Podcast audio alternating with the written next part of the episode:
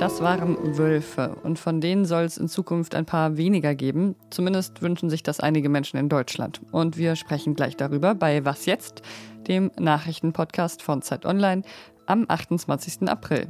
Und die EU-Finanz- und Wirtschaftsministerinnen diskutieren über Schulden. Ich bin Pia Rauschenberger und der Redaktionsschluss für diese Folge ist 16 Uhr. 161 Wolfsrudel und 43 Paare sind zuletzt durch Deutschland gestriffen. Die Zahl stammt vom letzten Monitoring im November 2022 und möglicherweise liegt sie mittlerweile schon höher, denn seit Jahren wächst die Zahl der Wölfe in Deutschland und damit wachsen auch die Konflikte mit den Bauern oder etwas förmlicher ausgedrückt mit den Nutztierhalterinnen. Denn Wölfe reißen, verletzen oder verschleppen Weidetiere in Deutschland, also Schafe und Ziegen vor allem. Im Jahr 2021 haben Wölfe 3374 Weidetiere gerissen, verletzt oder verschleppt. Der Deutsche Bauernverband hat die Bundesregierung deshalb heute aufgefordert, tut endlich mal was gegen die wachsende Population des Wolfs. Jens Lobade ist Wissensredakteur bei Zeit Online und hat sich den Wolf im Fadenkreuz mal genauer angeschaut. Hallo Jens. Hallo. Der Streit um den Wolf, der ist ja überhaupt nicht neu. Also TierschützerInnen auf der einen Seite und LandwirtInnen auf der anderen liegen da schon seit längerem im Clinch. Was sind denn Ihre wichtigsten Argumente jeweils? Ja, also die Tierschützerinnen sagen, es gibt EU-Recht und das deutsche Naturschutzgesetz, das die Rückkehr ausgestorbener Arten fördern möchte und ähm, für die Ökosysteme sind eben auch Wölfe wichtig. Und demgegenüber stehen die Interessen und Nöte der Bauern und Nutztierhalterinnen. Wenn die Wolf Wolfszahlen wachsen in Deutschland, ähm, wachsen natürlich auch die Zahl der gerissenen ähm, Schafe und Ziegen. Und Landwirtinnen haben heute ohnehin schon mit vielen Herausforderungen zu kämpfen, stehen oft ohnehin schon wirtschaftlich unter Druck. Und der Druck wird dadurch noch erhöht. Mhm.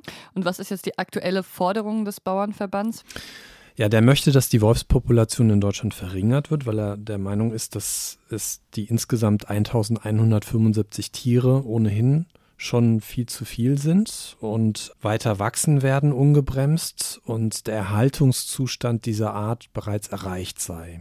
Und der Bauernverband möchte, dass ähm, höhere Entnahmequoten, wie man das so schön nennt, ähm, festgelegt werden. Entnahme heißt Abschüsse oder Gefangennahmen von Wölfen. Und wer ist dann für so eine Entnahme zuständig? Ja, im Prinzip die Jäger. Die machen das dann ganz gezielt, dass sie so und so viele Tiere entnehmen sollen. Ja, also die Quoten müssten dann von den Landesregierungen oder auch von der Bundesregierung beschlossen werden und umgesetzt werden, ja. Mhm. In Bayern ist es ja nochmal ein Sonderfall. Da hat äh, die Landesregierung, namentlich Leitwolf Söder, vor ein paar Tagen schon entschieden, dass die Jagd auf Wölfe erleichtert werden soll. In Bayern gibt es ja eigentlich vergleichsweise wenig Wölfe. Warum jetzt dieser Vorstoß aus Bayern?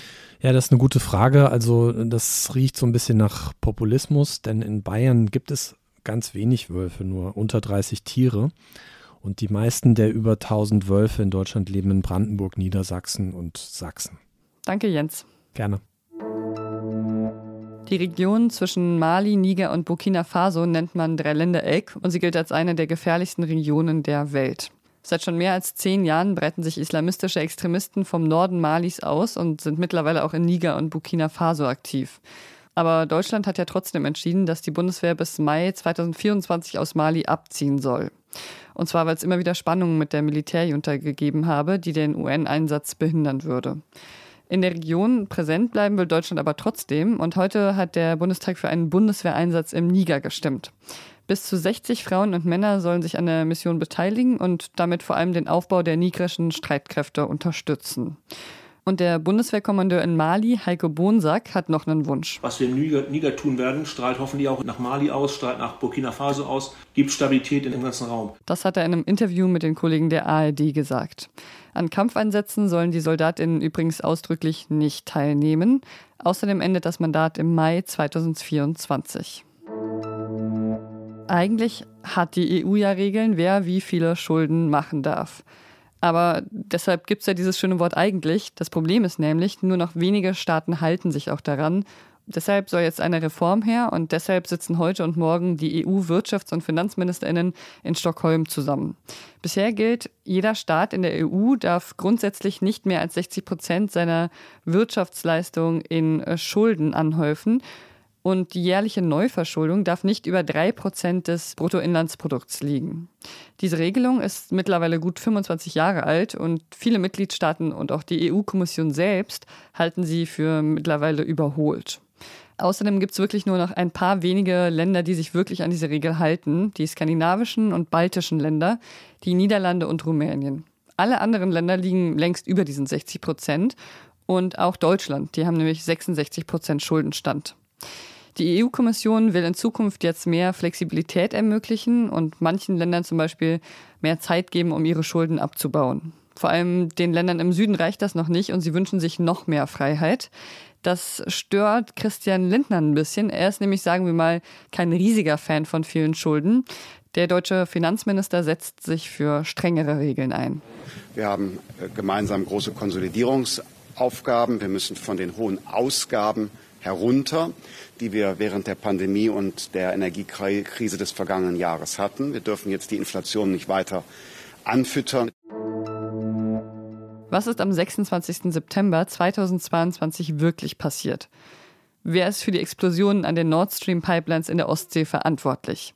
Seit Monaten schon suchen ErmittlerInnen nach Antworten und jetzt scheint es wieder eine neue Spur zu geben.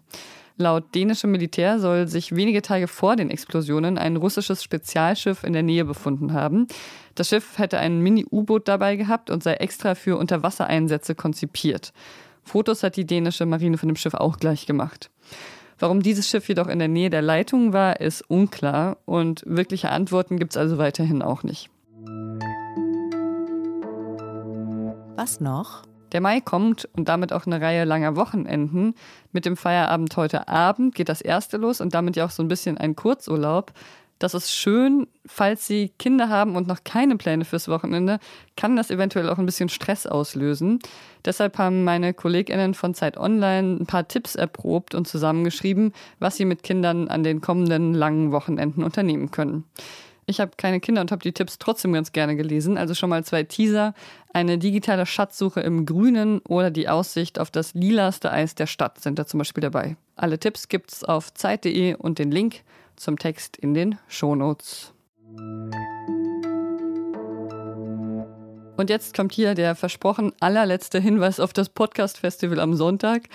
Falls Sie auch das Thema Reichsbürger, Neonazis und Rechtspopulistinnen beschäftigt oder beschäftigt hat in letzter Zeit und Sie dazu Fragen haben, dann können Sie die uns gerne schicken und dann reicht die Asa Depeschmann an unsere Kolleginnen Astrid Geisler und Christina Schmidt aus dem Zeit-Investigativteam weiter. Die recherchieren nämlich regelmäßig im rechten Milieu und können vermutlich Ihre Fragen beantworten.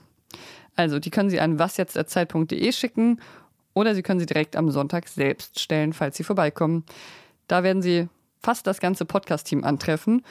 Und ein kleiner Teil dieses Teams war übrigens auch für die Produktion dieser Folge zuständig. Konstanze hat das Skript geschrieben und konnte, weil sie krank ist, aber nicht selbst einsprechen. Deshalb habe ich das übernommen. Danke, Konstanze, und gute Besserung. Und ich wünsche Ihnen auch, dass Sie gesund bleiben. Ich bin Pia Rauschenberger. Machen Sie es gut.